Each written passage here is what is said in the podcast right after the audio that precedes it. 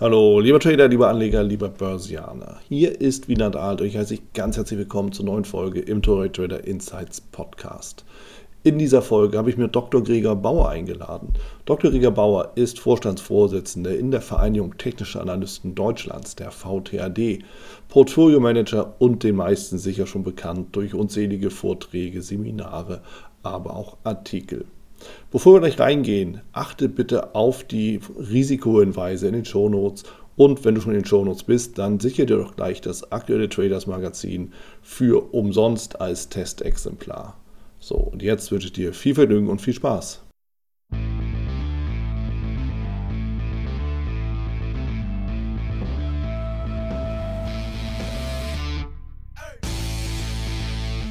Gregor Bauer, Dr. Gregor Bauer hier bei mir zu Gast. Lieber Gregor, ich freue mich, dass du hier bist, dass du dir auch die Zeit nimmst und bin natürlich ganz gespannt auf unser Gespräch.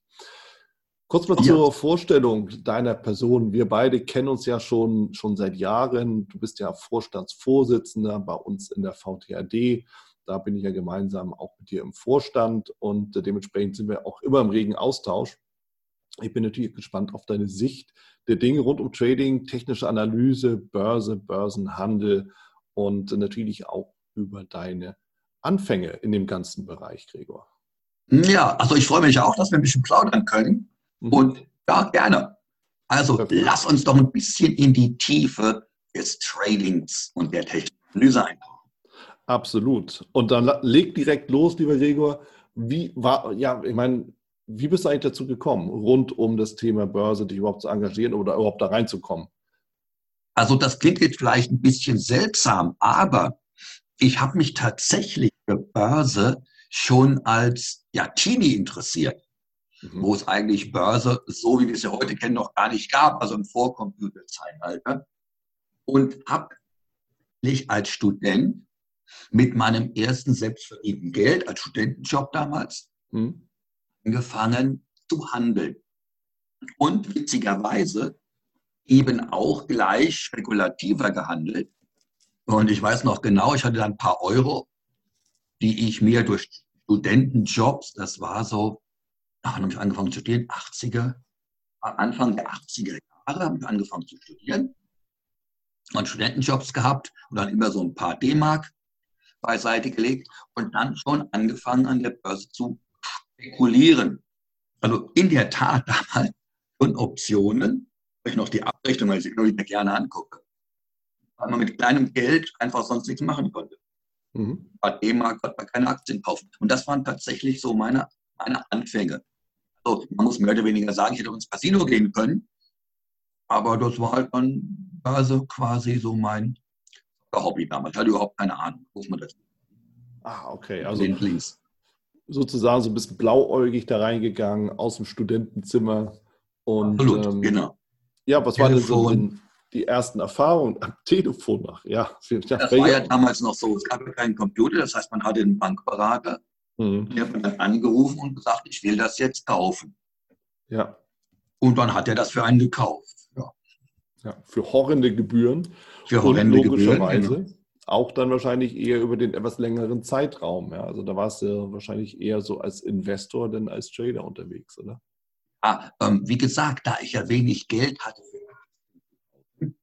ähm, war ich damals schon auf diese Optionen gekommen, damals in der deutschen Terminbörse. Und das lief dann immer so, dass ich einen Bankberater hatte. Da war die Sparkasse noch, mhm. ähm, der dann auch diese Optionsgeschäfte, das durfte gar nicht jeder, ähm, abwickeln konnte, auch per Telefon. Und da ich völlig naiv war damals noch, habe ich eben dann meine Option geordert und dann mich nicht mehr darum gekümmert und dann wird. Also das kam vor, aber habe auch am Anfang mal Gewinne gemacht, aber alles ohne richtigen Plan. Das muss ich einfach zugeben. Hm. Hm. Wann kam denn dann der Plan dazu?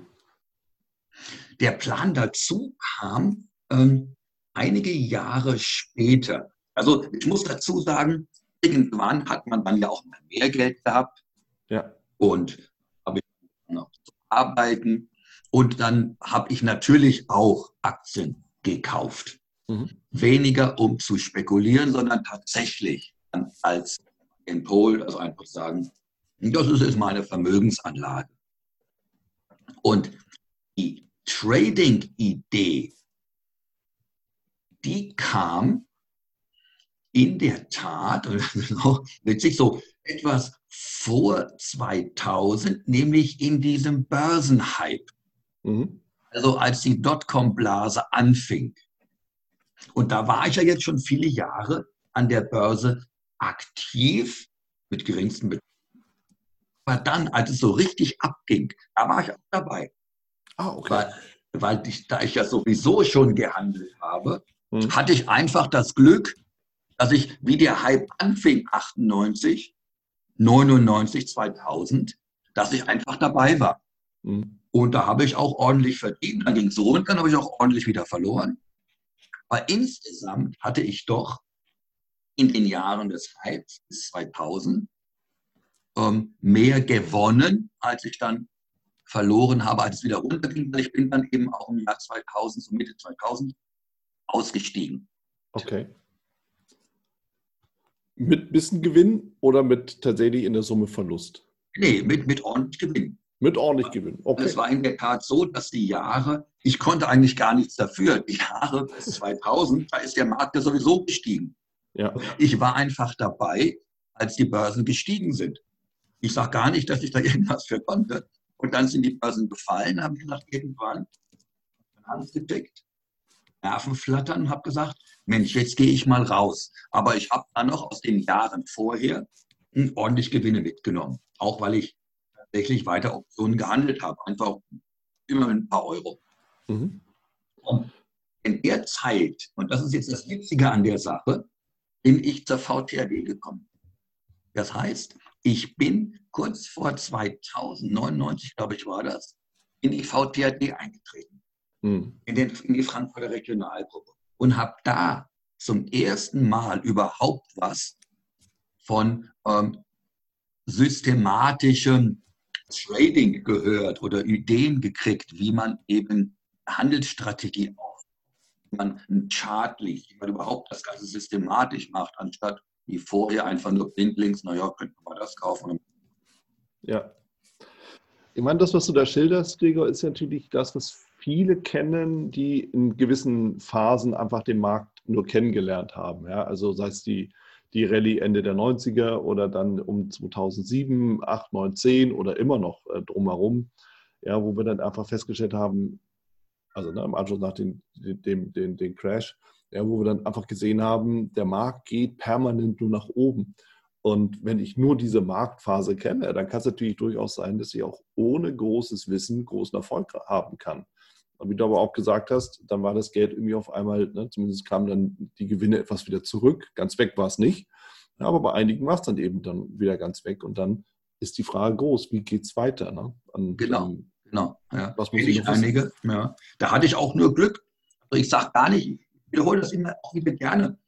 Ähm, dass ich da Geld verdient habe, das lag nicht daran, dass ich gut war. Das lag daran, dass ich mit dem Strom geschwommen bin nach oben. Ja. Mhm. Das mhm. Einzige, was tatsächlich dann meine Entscheidung war, war, dass ich die Positionen eben dann mal alle zugemacht habe, bevor ich in den Verlust gegangen bin. Noch mit Gewinn. Und ja, ja das Schlimmste dabei ist eben, dass man sich überschätzt und dann hinterher eben, und das ist die Psychologie auch sagt, nein, jetzt mache ich die Position nicht zu, jetzt verkaufe ich nicht, mhm.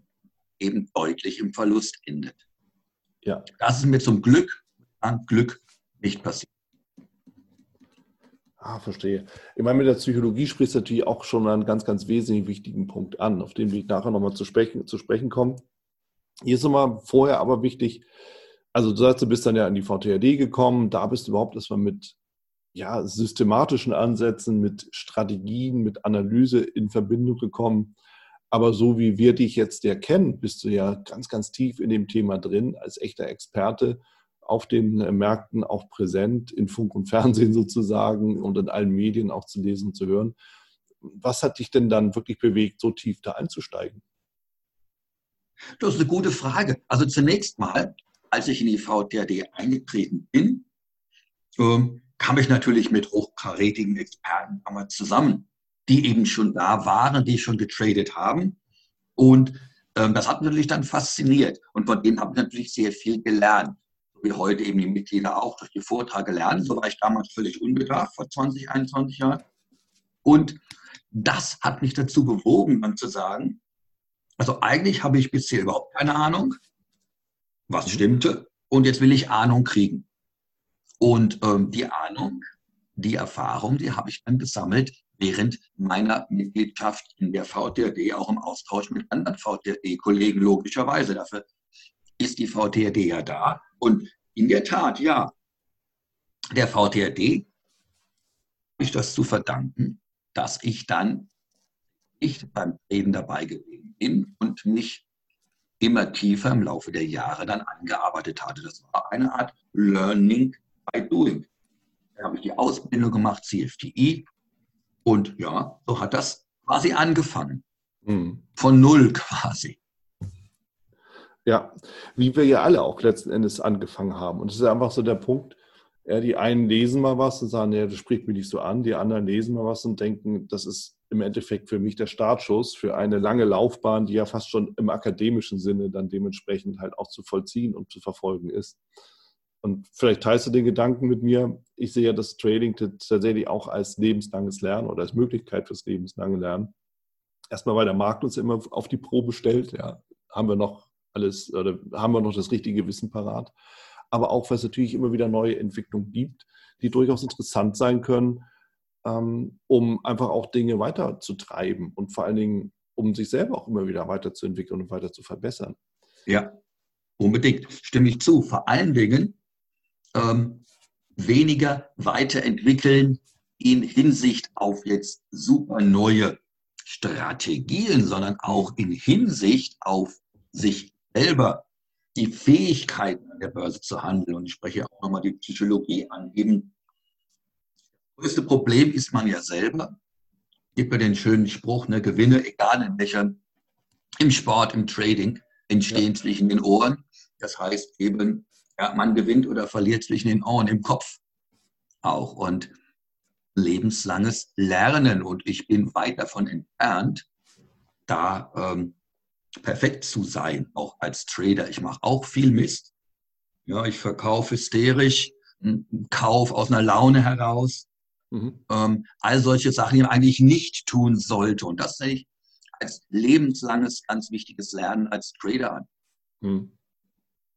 Ja, interessanter Punkt, den du daran stellst, weil tatsächlich die meisten, die anfangen, und ich denke, das geht uns beiden ja auch so, fangen erstmal an, sich mit Techniken zu beschäftigen. Äh, das muss der schnellste Computer sein, den man dann natürlich dann auch entsprechend hat. Das muss die neueste Software sein. Das muss der absolute größte Schnick und Schnack sein, den der Markt eben gerade hingibt. Mhm. Und trotz allem, so wie ich das so raushöre bei dir, geht es ja tatsächlich eher auch darum, nicht nur die Technik zu beherrschen, ne, also physische, aber auch die Handelstechnik, sondern es geht ja eher darum, den Fehlerfaktor 40 zu reduzieren, ja, 40 Zentimeter vom Monitor, da findet im Endeffekt alles statt. Ähm, ja. Und dann eben auch wirklich, ja, sich selber in den Griff zu bekommen. Absolut. Ich, das sehe ich. Ja. Bemerkenswert. Ja, das, das ist eben, wie gesagt, ähm, also jetzt auf mich mal bezogen. Hm. Ich sehe jetzt nicht, dass ich jetzt nach 20 Jahren intensiv in der technischen Analyse noch groß neue Ideen oder dass da noch groß neue Ideen umzusetzen sind. Ich habe meine Strategie mhm. und die um auch im Optionenhandel. Ähm, ich bin jetzt kein, muss man dazu sagen, kein ähm, jemand, der Algorithmen entwickelt. Also ich bin kein Systemtrader. Da kann man natürlich immer sagen, man kann programmieren und man hat nie Möglichkeiten auch zu programmieren und man kann immer neue Handelssysteme programmieren programmiere keine Handelssysteme, sondern habe einen Ansatz, aber er ist nicht Von daher steht er. Und in der Tat, man wird denselben Ansatz immer wieder auch sich selber reinlegen. So, so wie die, das berühmte Beispiel der Turtle Trader, die ihr vielleicht kennt, die alle denselben Handelsansatz verfolgt haben. Mhm. Aber eben einige mit demselben Handelsansatz haben gewonnen, andere sind pleite gegangen. Mhm. Absolut. Also sich nicht an den Ansatz gehalten haben. Ganz genau. Ja, das war Historie. Aber ich glaube, es ist bekannt auch. Ja. Ja, und das, da, das recht, Gregor, das ist natürlich das Spannende auch mit, mit den Turtle Tradern, weil genau das, das ist ja auch das, was, was sie ja sehr schnell übertragen lässt, so auf, ja, auf, auf unsere Gegenwart in dem Sinne, ja. Das heißt, viele versuchen ja einfach die, die Strategien eines bekannten Traders irgendwo auf der Welt eins zu eins umzusetzen. Und ich behaupte das Gleiche, was du eben auch gesagt hast. Es ist nicht möglich. Das kannst mhm. du mal machen, das mag auch mal funktionieren, aber nicht dauerhaft und durchgängig. Mhm. Absolut. Die Strategie muss zu einem passen. Und ich kenne auch viele Systementwickler, die also Handelssysteme mhm. Und selbst dann auch ein Handelssystem muss zur Psyche dessen passen, der es einsetzt. Ja. Sonst vertraut man dem System nicht. Und jemand, der eher ein Contrarian ist, der kommt mit einem Handelssystem, was Trendfolgen programmiert, nicht so recht und umgekehrt. Ja. Also jeder System, jeder Handelsansatz, ob programmiert oder nicht, muss mit der eigenen Psyche übereinstimmen. Ja. Da sage ich immer, das ist ein lebenslanger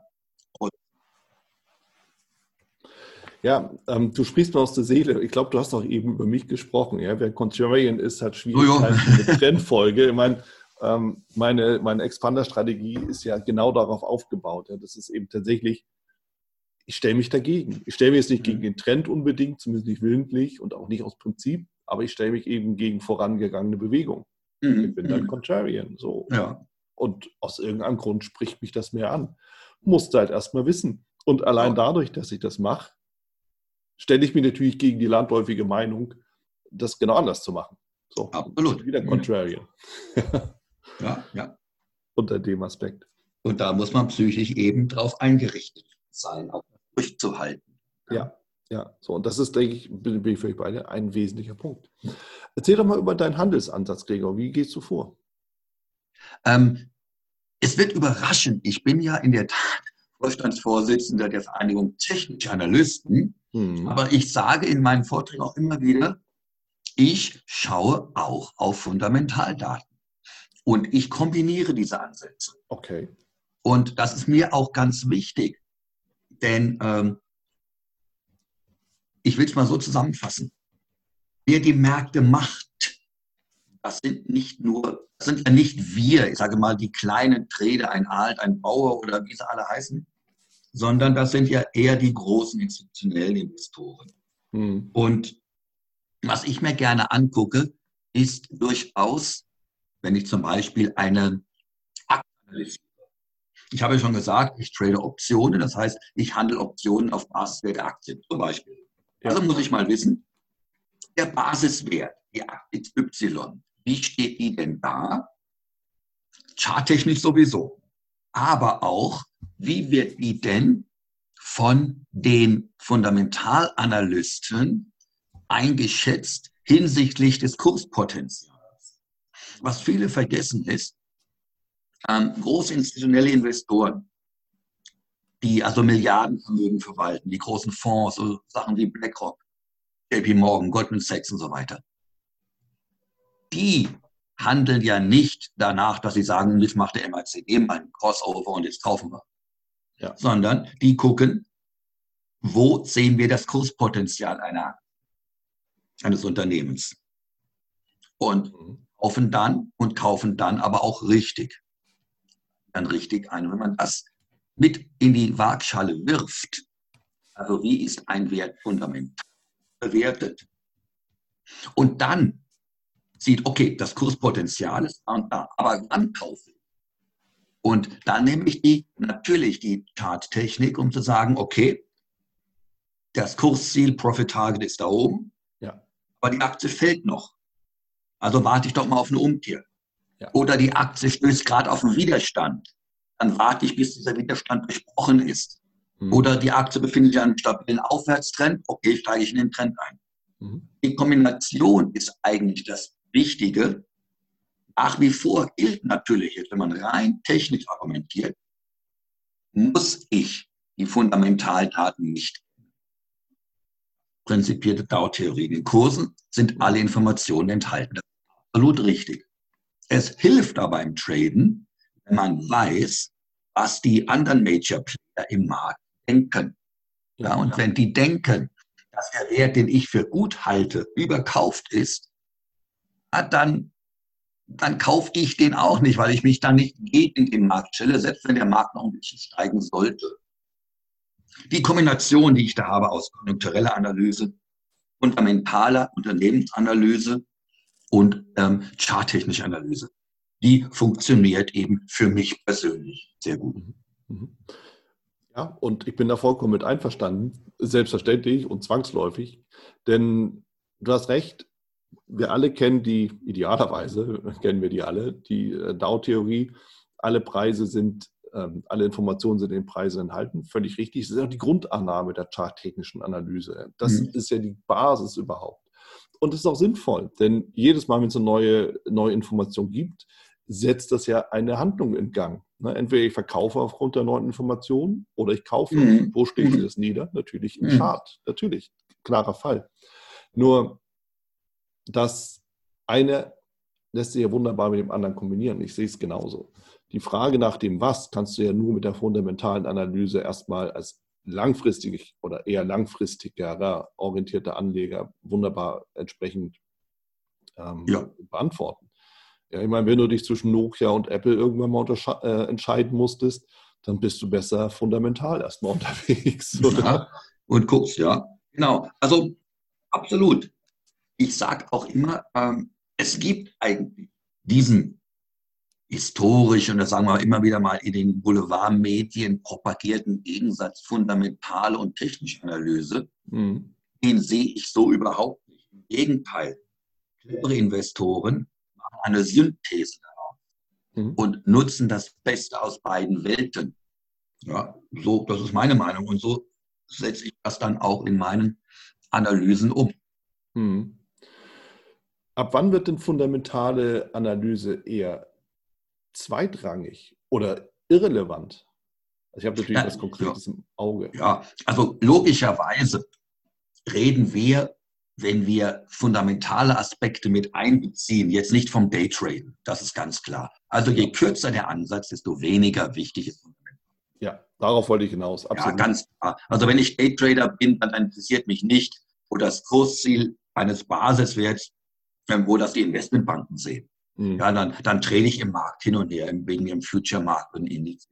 Ja, tatsächlich aus meiner Sicht ist es sogar fast schon gefährlich sich zu überlegen, ja, die Banken sehen ja langfristig das Ziel da und da. Und jetzt bin ich kurzfristig unterwegs und der Kurs verhält sich vollkommen anders, dann ist es nämlich, da sind wir bei der Psyche, ist es natürlich gefährlich, mhm. wenn ich so eine Voreinstellung habe, so einen gewissen Bias, dass ich sage, eigentlich muss die Aktie doch steigen. Mhm. Warum bin ich denn jetzt im Verlust? Mhm. Ja, das ja. ist etwas, was man besser nicht zusammen äh, oder durcheinander bringen sollte oder zusammen vermischen sollte, weil das einer, der dann im kurzfristigen Bereich nichts mit dem anderen zu tun. Das ist kreuzgefährlich. Absolut. Also wenn man jetzt kurzfristig handelt, und damit meine ich eben Daytraden oder eben auch im kurzfristigen Swing-Trade-Bereich, dass man mhm. so Fragen hat, dann ist die fundamentale Bewertung einer Aktie. Da kommt es aber drauf an, Charttechnik in allererster Linie, das ist richtig, man muss ja die Impulse traden dann. Ja. Wo ist da die Marktdynamik hin an diesem Tag? Und vor allen Dingen aber auch, man muss, und das ist ja jetzt in diesen Tagen geradezu wichtig, hm. das übergeordnete Umfeld schon im Auge haben. Das weiß auch jeder Daytrader. Man sagt die FED. Wann kommen, gerade jetzt bei den US-Präsidentenwahlen, wann kam die Nachricht raus, dass Biden gewinnt? Am Wochenende eben. Wir reagieren den Markt am Morgen an ja. nächsten Morgen. Also das war dann der Montag. Solche Sachen, die muss man natürlich extrem gut im Auge behalten. Ähm, denn es wäre natürlich saudumm, dann überrascht zu werden. Ja. Also die technische Analyse hilft sehr, sehr, sehr fantastisch bei den tradingorientierten Entscheidungen. Und so der übergeordnete Pick ähm, muss natürlich dabei sein. News Trading ist, wenn die FED was sagt, ähm, muss man gucken, ist man ganz aus dem Markt oder tradet dann mit. Man muss sich darüber bewusst sein, dass das die Märkte bewegt im kurzfristigen. Hm. Wie hat sich denn dein Handelsstil verändert im Laufe der Zeit? Hat sich das verändert und wenn ja, in welcher Form und warum vor allen Dingen? Mein Handelsstil hat sich in der Tat verändert in den letzten Jahren. Mhm. Und zwar, ähm, sagen wir mal so, hinsichtlich der Sa Tatsache, dass ich ja, wie ich gesagt habe, charttechnisch angefangen habe, als ich noch überhaupt keine Ahnung. Dann erstmal über die Charttechnik rein in Chart gekommen bin. Ja. Dann habe ich, das war ja am Anfang des Studiums, hatte ich studiert, mhm. auch nebenbei sozusagen VWL studiert, bin dann eben auch mit den fundamentalen Sachen in Verbindung gekommen und habe dann im Laufe der Jahre immer mehr auch die Fundamentalanalyse dazugenommen. Das war also nicht von Anfang an, komme also von der Technik ja. und habe dann immer mehr gemerkt, Technik super, aber ich gucke auch auf die fundamentalen Daten. Mhm. Und das hat sich so im Laufe der Jahre immer mehr, auch als ich immer mehr mich damit beschäftigt habe und eben auch gesehen habe, wie man solche Sachen überhaupt interpretiert. Jetzt kein Wirtschaftsprüfer, ich lese jetzt keine Bilanzen, das nicht. Aber ähm, man kriegt ja so einen Hinweis darauf, wo man gucken muss, um zu beurteilen, was man analysieren muss in einfachen Worten, wie denn eine Aktie sich entwickeln könnte, ja, ohne jetzt eine Bilanz lesen zu müssen. Das mache ich nicht. Das war eigentlich die Veränderung. Aber die steht jetzt seit einigen Jahren und seitdem bin ich eben mit dem Ansatz, den ich erklärt habe, so unterwegs. Und der wird auch so bleiben, denke ich. Mhm. Ja, wenn er zu dir passt, ne, das hört sich danach an, spricht ja auch nichts dagegen. Und ich höre auch daraus, du bist ja eher mittel- bis längerfristig orientiert. Mhm. Du hattest ja auch gesagt, ja, du hast ja eigentlich mit Aktien angefangen, aber es fiel ja immer wieder mal das Stichwort, du handelst ja so mit Optionen oder mhm. eher bevorzugt mit Optionen, so habe ich das auch rausgehört. Mhm. Warum bist du weg von dem einen und hin zu dem anderen? Wo liegen denn die Vorteile bei Optionen? Naja, ähm, sagen wir mal so, angefangen, wie gesagt, habe ich eigentlich mit Optionen. Ach so, okay. Habe ich ja gesagt, weil ich da gar kein Geld hatte für Aktien. Der Witz war tatsächlich, mit meinen ersten, mit meinen ersten Einkommen als Student, irgendwelche Nebenjobs, die ich da gemacht habe, mhm. ähm, habe ich mich schon für Börse interessiert. Aber wenn man so ein paar D-Mark damals eine Aktie kaufen, hat man eine Aktie kaufen können. Also bin ich irgendwann über einen Bankberater bei der Sparkasse, das ist wirklich wahr, hm, zu Optionen gekommen, weil er wiederum, an den ich zufällig kam, ähm, die Berechtigung von der Sparkasse hatte, eben diese Sachen abzuwickeln für die Kunden. Mhm. Und da habe ich irgendwas unterschrieben, nannte sich da ähm, Termingeschäftsfähigkeit. Und die hatte ich dann. Ja, und dann hatte ich gesehen, ja, mit ein paar D-Mark man da mitzocken an der Börse. Ja. Dann später, als ich Geld habe, bin ich dann auch in Aktien gegangen. Aber in Optionen-Trade eben habe ich nie aufgegeben. Mittlerweile, ja, weil ich ja eben auch einen Anlagebrief für Optionen habe, Mhm. Ich auch selbst quasi nur Optionen, habe ein paar Aktien für die Altersvorsorge, aber die handle ich nicht. Die sind halt buy and hold. Liegen ah, okay. die bleiben da. Mein Trading-Ansatz ist durchaus eben mit den Optionen als Hebelinstrument. Und mhm. ähm, du hast es schon gesagt, mein Ansatz ist jetzt auch trading-technisch eher mittel.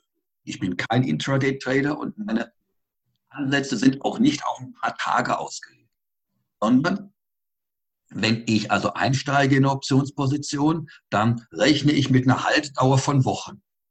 Die Laufzeiten der Optionen, die ich wähle, sind immer mindestens ein halbes Jahr bis zu anderthalb Jahren. Das bedeutet, ich kann also auch mal Verluste aussetzen, ohne dass eben die Option gleich ausläuft wertlos. Mhm. Ich kann auch, habe so eine Strategie, dass ich dann auch ähm, nachkaufe, denn die Zweitkaufstrategie, das heißt also nichts, nichts Neues. Wenn, du, wenn ein Markt also fällt, eine untere Umkehr zeigt, hier kommt wieder die Charttechnik. Mhm. Also nach einem Drawdown eines, einer Aktie, aus welchem Grund auch immer, mein Lieblingsgrund ist dann, nur mal so als Tipp, ähm, worauf ich immer schaue, ist, wenn eine wenn ein Unternehmen schlechte Zahlen meldet oder es einen bestimmten Grund gibt, jetzt bei Bayer gesehen haben oder bei SAP gesehen haben, die dramatisch eingebrochen sind, mhm. und dann guckt man mal, wann bildet der Wert einen Boden, wann haben sich die Anleger also so ausgekotzt, wann ist wirklich jetzt der Sell-off gewesen und wo liegen dann die fundamentalen Kursziele. Das ist ganz wichtig, denn Institutionelle steigen dann ein, wenn sie sehen, da ist noch Potenzial nach oben. Und dann gucke ich, wann wird diese Information, dass die Aktie unterbewertet ist, vom Markt aufgenommen. Charttechnisch heißt es, wann beginnt ein neuer Aufwärtstrend. Und dann steige ich eben wieder ein. So ist also nochmal die Kombination. Und ähm, dann helfen mir natürlich, wenn man schon im Terminmarkt ist, ihre Laufzeit. Das nützt mir nichts, mhm. und nächste Woche ausläuft. Mhm. Ja, dann brauche ich nicht mehr einsteigen, dann, dann ist der Zeitwertverlust zu hoch. Von daher ist mein Trading-Ansatz eben Wochen bis auch Monate haltet gelegt. Ja, klar, was ja auch Sinn macht, denn äh, wenn sich erst beim Boden bildet und die Aktie sich auf den Weg macht in Richtung der Kursziele der institutionellen, dann geht das sicherlich nicht von eben auf gleich, sondern von genau. auch nicht von heute auf morgen, sondern von später auf nachher. Ne? So ist es ganz genau, ja. Also ist ein anderer Ansatz, als jetzt irgendjemand verfolgt, im Future-Bereich unterwegs ist, ja, und so im 5-Minuten-Chart liegen. Ja. Ist es denn nicht gefährlich, mit Optionen zu handeln? Man hört und liest ja auch immer wieder oder sieht so viel. Wie, wie siehst du das? Nö, Optionen, also gefährlich ist jetzt eine Sache, man kann Geld verlieren. Das kann man mit jeder Anlage und Aktien mhm. verlieren. Das ist keine Frage, natürlich. Optionen sind ein Termingeschäft. Also das kennt ja auch jeder. Optionen ja. ähm, haben Vor- und Nachteile. Wenn man jetzt guckt, ähm, was will ich handeln? Also wenn man sagt, ich will traden und ich will mit Hebel traden. Mhm. Davon gehe ich mal aus. Man kann mit Aktien auch traden, aber natürlich ein Riesendepot also wenn da eine Aktie kauft, 100 Euro. Das bringt ja nichts im kurzfristigen. Also muss man mit Hebel traden. Hat man die Möglichkeit, man kann Future-Bereich traden, mhm. man kann Optionen traden und man kann jede Menge andere Sachen traden, wie CFDs, wie Optionsscheine, wie Hebelzertifikate. Mhm. Das sind sie eigentlich alle. Die Möglichkeiten hat man. Ja. Im Future trade ich nicht, oder nicht mehr, habe ich früher gemacht. Im Future kann man nur ganz kurzfristig traden. Ich kann den Future, ein Bugs Future nicht wochenlang gegen mich laufen lassen. Ich habe Leid. Ja, die Margin auf. Ja. Mache ich nicht. Machen Intraday-Trader. Alles gut. Ja, klar. Ja. Das ist für Intraday-Handel das oder eines der möglichen Produkte, keine Frage. Absolut. Ja, das absolut Beste. Also im Intraday-Handel kann man Optionen nicht handeln. Der Spread zu. Also es gibt keine Möglichkeit, Intraday-Optionen zu handeln. Mhm. Ähm, das wird nie funktionieren. Dafür sind die auch nicht gedacht. Ja. Futures sind dafür perfekt. Ist nicht mein Ansatz, weil ich eben kein Daytrader bin. Und der Vorteil von Optionen ist der, dass man eben mit kleinem Geld durch den Hebel ähm, hohe Gewinne erzielen kann. Mit anderen Worten, man hat ein asymmetrisches Risikoprofil. Das heißt, ich kann 100% verlieren, ja, das ist richtig. Mhm. Aber ich kann auch deutlich mehr gewinnen, wenn die Märkte explodieren. Und ähm, im Endeffekt ist da wieder die, die Technik, Management-Technik, wie ich da die Optionen, die ich im Depot habe, dann manage quasi, wenn es ein Gewinn sind, wenn es ein Verlust hm. Das ist das für mich eigentlich das geeignete Instrument.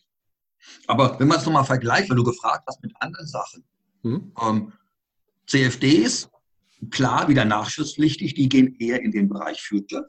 Ja. ja. also für kurzfristige Träger, man hält einen CFD-Kontrakt nicht monatlich. Das äh, lässt ihn nicht monatelang gegen sich laufen. Da müsste man längst glatt stellen. Hm. Optionsscheine, natürlich, ist eine Alternative, ja. Ich handle lieber Optionen, weil ähm, ist mir dann doch, ja, ähm, ohne jetzt hier irgendwas Theorien da auf. Also ich handle dann lieber Optionen an der Eurex oder den US-Terminbörsen als Optionsscheine. Aber theoretisch wäre das mit Optionsscheinen auch umsetzbar. Hm. Ja. Also und zu dem Thema wichtig noch für die für Trader, die das vergleichen wollen. Darum wieder Hebelzertifikate, die irgendwo eine K.O.-Schwelle haben. Mhm. Die zum Beispiel kommen für mich in meinem Raster nicht in Frage, weil ich eben genau nicht ausgenockt werden möchte bei irgendeinem Drawdown, sondern den ja eben entsprechend dann noch ähm, handeln will, aussitzen will, was auch immer. Von daher ja. kommt für mich persönlich nichts in Frage, was eine Margin hat oder was eine K.O.-Schwelle hat. Ah, verstehe. Ja, ich meine, da, du hast völlig recht. Da gibt es die Nachschusspflicht, CFDs, Futures. Äh, da gibt es Knockout. Wie sieht denn dein Risikomanagement dann aus, wenn du eben wirklich die Position, die Option auch mal geben, nicht laufen lassen kannst? Nimmst du wirklich die 100% Verlustrisiko in Kauf oder steigst du vorher aus oder wie, wie gehst du vor? Beides. Ähm, ich verkaufe auch mit Verlust. Mhm. Kein Mensch Geld macht, macht nur Wille. Das geht. Auch, auch Optionen mit Verlust. Aber auch mal, ja, auch das ist richtig, wenn man sich verschätzt. Wenn man zum Beispiel sagt, hm, bei Optionen sitzt ja die Eigenschaft, hm, im Gegensatz zum Flüchter zum Beispiel, Vorteil ist, man kann nur 100% verlieren. Mhm. Aber wenn man mal unten ist, kommt man natürlich sehr schwer wieder hoch. Ähm, und das bedeutet, dass ich also öfter schon mal gehofft habe, ähm, oh, der Markt steigt wieder. Gehe ich raus, gehe ich nicht raus. Mich verzockt habe, ich bin nicht raus. Dann ist der Markt nochmal eingebrochen. Und dann ist eine Option bei ein paar Cent. Ja, im, hat man noch ein paar Cent Zeit. Ja, und dann, okay. Also, dann ist es wirklich so, ja, das passiert, dass man sagt, okay, dann verkaufe ich halt für ein paar Cent Restwert. Ähm, und dann ist es ja quasi dann. Hm. Ja. Ja, ich meine, es ist natürlich auch immer so die Frage über diesen, diesen Restwert. Das ist auch so eine steuerliche Betrachtung, die immer wieder diskutiert mhm. wird. Ja, gerade so bei Knockouts ist dieser Restwert ja genau dafür da, ja, dass man mhm. irgendwie diesen, diesen 1 Cent oder was auch immer rüberkommt, dann zurückgebucht bekommt, dass man eben tatsächlich dem Einkauf oder dem Verkauf gegenüberstellen kann. Und äh, Steuern ist natürlich auch so ein, so ein grundsätzliches Thema. Ich meine, gerade, mhm. Gerade jetzt 2020 wurde ja intensiv darüber diskutiert, Thema Optionen, aber auch natürlich Future, alles irgendwie, was mit Termin versehen ist, mhm. das steuerlich, sagen wir mal, schonend deutlich schlechter zu stellen. Mhm. mhm. Wie ist denn da der Stand der Dinge aktuell eigentlich? Ja, wenn ich das wüsste, auch da sind, ja, ist tatsächlich so. Ähm, es ist noch nicht ganz entschieden, denn ähm, was ich weiß ist, es wird wohl auch seitens ähm, der Deutschen Schutzvereinigung für Wertpapierbesitz Klagen dagegen geben und die müssen dann entschieden werden. Also ich bin jetzt kein Steuerexperte, weiß Gott nicht, aber die, das Thema ist eben genau, wie du gesagt hast, bei welchen Anlageinstrumenten gilt zum Beispiel dann die Regel, dass Verluste nur noch mit 10.000 Euro gegen, pro Jahr gegen Gewinne gerechnet werden dürfen. Auch da gibt es genau Definitionen, worunter das überhaupt fällt. Das sind CFDs zum Beispiel, ist noch gar nicht, gibt es auch Meinungen, da fallen CFDs drunter, CFDs nicht drunter. Also, um es mal laienhaft auszudrücken, ähm, da ist noch einiges in der Schwebe. Und in der Tat, ja, das wird für uns Trader äh, durchaus auch ein Problem werden, ja, wenn das so kommt, dass man eben auch im Optionenhandel, insbesondere die, die dann ähm, Strategie anwenden, Kombinationen zu fahren, also zum Beispiel pro Strategie immer einen Verlust einer Position einpreisen. Ja, das, ist ja eine, das ist ja eine komplexe Strategie, die hat ja auch ihren Sinn. Mhm. Ja, wenn man eben zwei Optionen kauft. Eine davon ähm, verliert, wirklich gewollt und eine gewinnt aber mehr. Aber die, die verliert, aufsummiert, darf man dann nur bis 10.000 ähm, Euro pro Jahr absetzen. Ist ja. ein Problem. Und äh, als VTRD auch gucken wir, dass wir da immer die neuesten Informationen bekommen. Aber wie alles in der Steuersache, und das ist wirklich extrem ärgerlich, es geht hin und her, niemand macht konkrete Aussagen und im Endeffekt wird irgendwann mal irgendwas rauskommen. Klar, wie immer. Wie immer, ganz genau. Ja. Das wird dann die sogenannte Durchführungsverordnung sein. Irgendwann muss nämlich mal vom Finanzministerium jemand entscheiden, wie das denn die ähm, Finanzämter umsetzen. Mhm. Dann, wir müssen ja wissen, was mache ich denn jetzt? Ja. Eigentlich wissen wir erst dann genau, wie die Finanzämter dann unsere Trading-Gewinne und Verluste behandeln werden. Dauert also noch ein bisschen und bis dahin, und ich beobachte ja die Szene auch und ich bin ja auch ein bisschen lebenserfahren, wie wir alle. Ja. Es wird natürlich bis dahin un endlich viele, oder das ist ein bisschen übertrieben, aber wahrscheinlich doch das eine oder andere Alternativangebot geben, das genau diese Sache aufgreift und äh, dementsprechend halt wiederum das Trading ermöglicht. Also wie damals die Entwicklung der CFDs in England wegen der Stempelsteuer ja auch einfach dafür gemacht wurden, um genau das nicht zu machen. Ja, also um halt äh, genau diese Lücke dann eben zu finden und zu bedienen. Ja, so deshalb, es bleibt spannend. Ja, das, ähm, ja die Finanzbranche ist da erfinderisch, ja. Ja, ja, klar.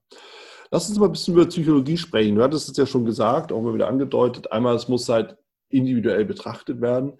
Inwieweit helfen denn Optionen dabei, entsprechend die Psychologie bzw. auch sich selber dann im Griff zu bekommen oder zu halten?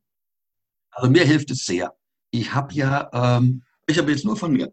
Ich habe auch früher ähm, im Future-Bereich mal getradet.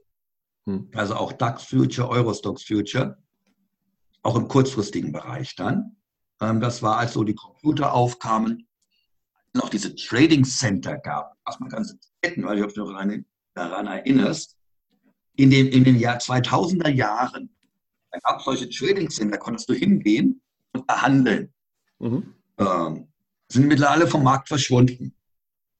Da war ich auch mal und habe völlig blauäugig Future gehandelt, ging tierisch in die Hose und habe dann gemerkt, dass eben dieser kurzfristige Handel, dieser Intraday-Handel, weil eben aus psychologischer Sicht man sehr oft schnelle Verlust realisieren muss, mhm. um eben großen zu vermeiden, logischerweise, was völlig ja. richtig ist. Was aber psychologisch extremst Intraday-Handel ist das Schwierigste, was man überhaupt als Mensch tun kann.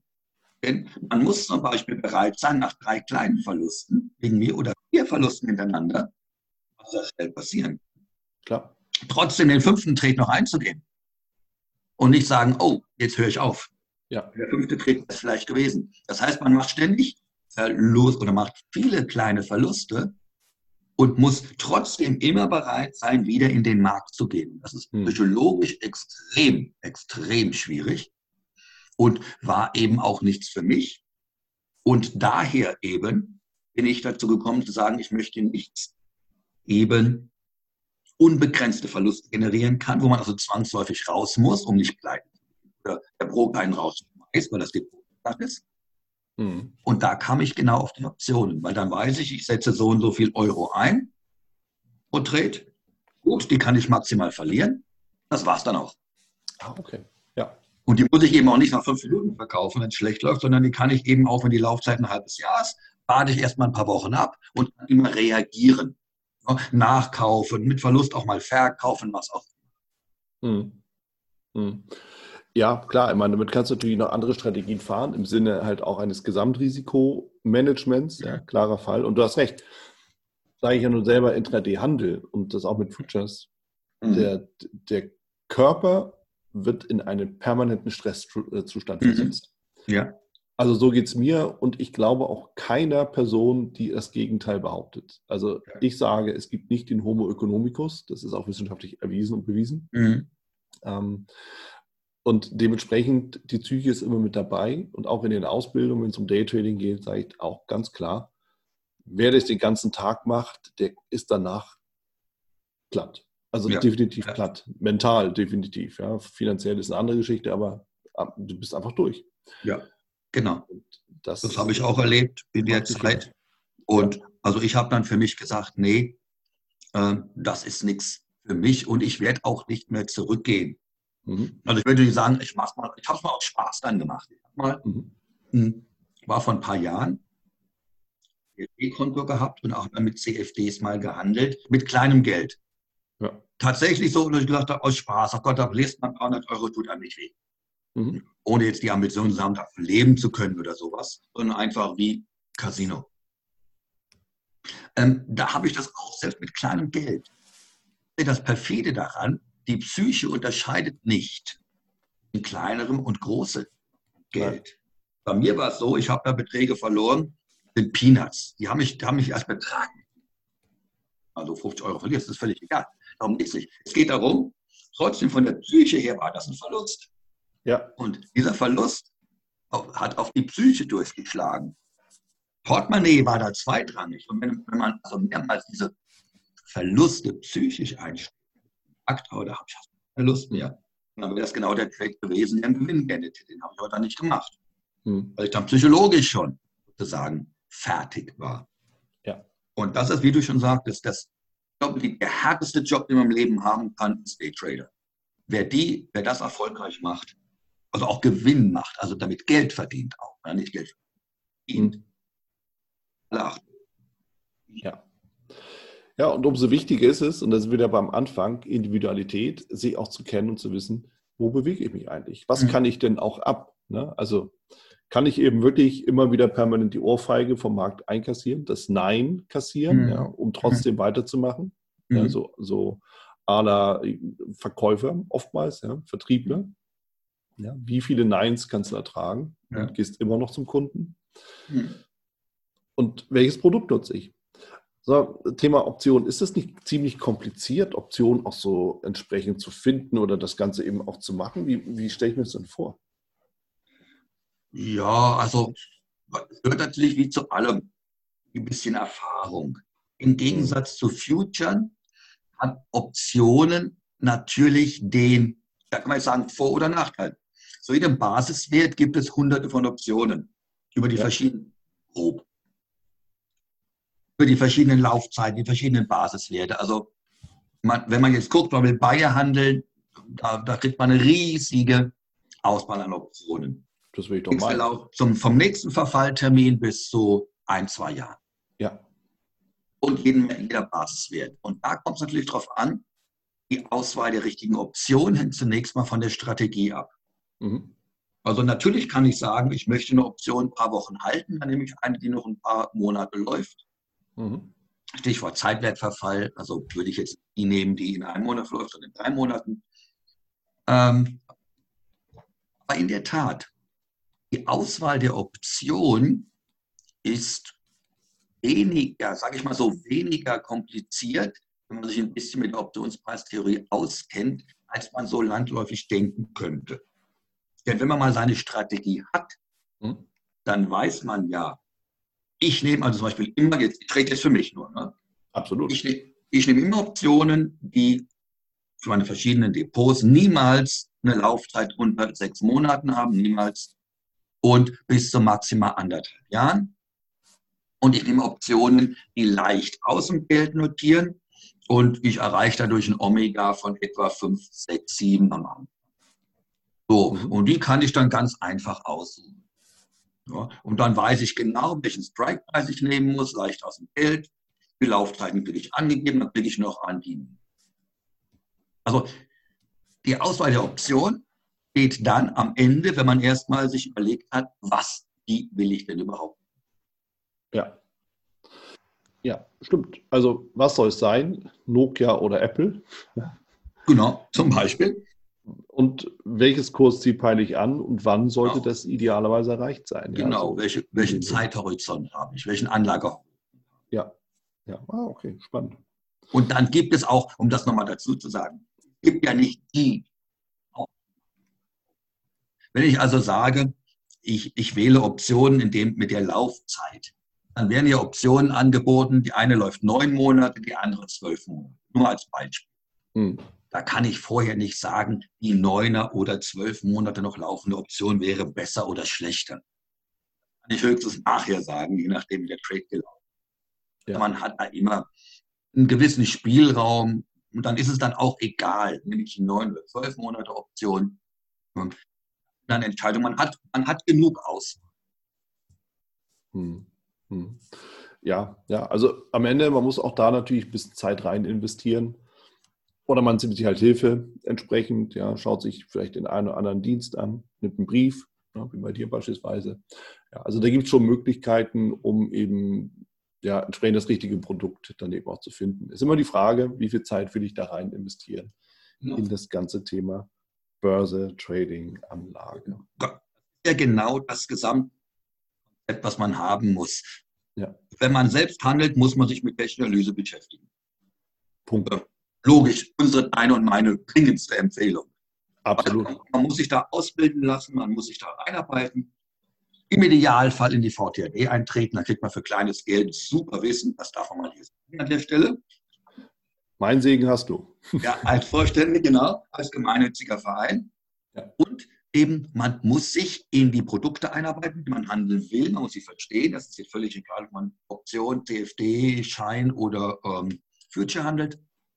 Und das kostet Arbeit. Du musst in die Märkte einarbeiten. Ja. ja. Man muss ja überlegen, kaufe ich jetzt eine Bayer oder eine BSF oder wie, wie fälle ich denn überhaupt die Entscheidung, ja. sowas zu kaufen? Ja. Was, so hört sich's raus, auch dein Tipp für einen Einsteiger ist, oder, Gregor? Absolut. Mhm. Ähm, VTRD ja. ist immer mein Tipp. Ganz klar. Ja. Klarer Fall. Ähm, Gibt es gar nichts Besseres. Schon deshalb nicht, weil, und das darf man auch sagen, als gemeinnütziger Verein ähm, sind wir nicht gewinnorientiert. Das bedeutet für uns, ähm, wir nehmen einen geringsten Jahresbeitrag, also 10 mhm. Euro im Monat. Die sollte jeder, der sich mit Börse beschäftigen will, ausgeben. Bieten dafür eben monatliche Treffen. Jetzt mal gerade nicht im Lockdown, aber sonst monatliche Treffen. Wir bieten eine Webinarreihe. Wir bieten umfangreiche Ausbildungen an. Also wer einsteigen will, kostengünstig, der ist, glaube ich, bei uns, also ich kann es gar nicht anders ausdrücken, besser geht es gar nicht aufgehoben. Ich unterstreiche das gerne, denn was dazu auch noch kommt, du weißt das, ich weiß das, die meisten wissen das. Wir sitzen ja auch immer alleine vor dem Rechner und sind auch mit unseren Ergebnissen alleine, mit unseren Gefühlen, unseren Emotionen alleine. Und äh, wir finden natürlich in einem Verein auch entsprechende Kollegen. Ja, also ja, ja, Kontakte, um eben einfach den Austausch auch zu fördern. Das ist auch etwas. Und von daher, das, äh, das haut definitiv hin. Was empfiehlst du denn jemandem, der schon ein bisschen länger dabei ist und vielleicht sein Trading weiterentwickeln möchte, sich selber auch weiterentwickeln möchte? Was ist da deine Empfehlung? Das kommt eben ganz darauf an, in welche Richtung er gehen will. Mhm. Man kann natürlich immer weiterentwickeln.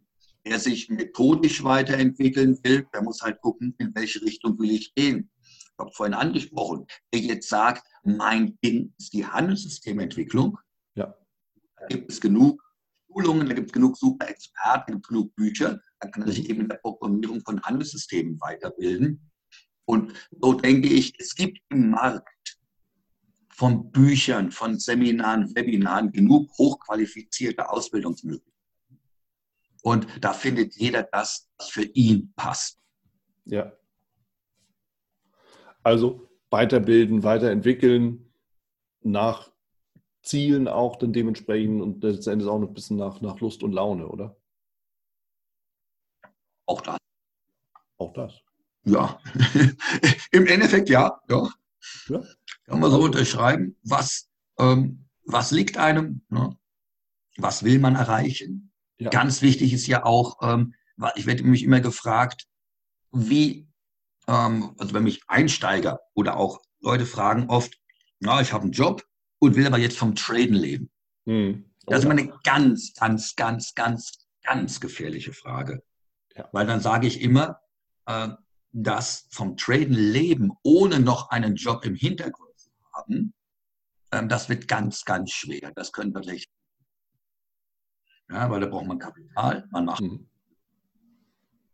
Und da sind viele, die relativ blauäugig dran gehen. Das ist nämlich auch immer dran zu sagen, seid vorsichtig. Ja, lasst euch nicht von Träumereien dahin reisen, von wegen mit dem Laptop am Strand liegen auf den Bahamas und mit ein paar Trades Millionen verdienen. So funktioniert das sicher nicht. Leider. Ja, leider, ne? genau, genau. so leider, aus. leider. Aber ja. da sind viele falsche Vorstellungen im Markt. Mhm. Wie man damit so angeblich so ein paar Trades da mal viel Geld verdienen kann, Job hinschmeißen. Ähm, das ganz sicher nicht. Da ist viel Arbeit dahinter, viel Zeitaufwand, viel Ausbildung erstmal. Ja.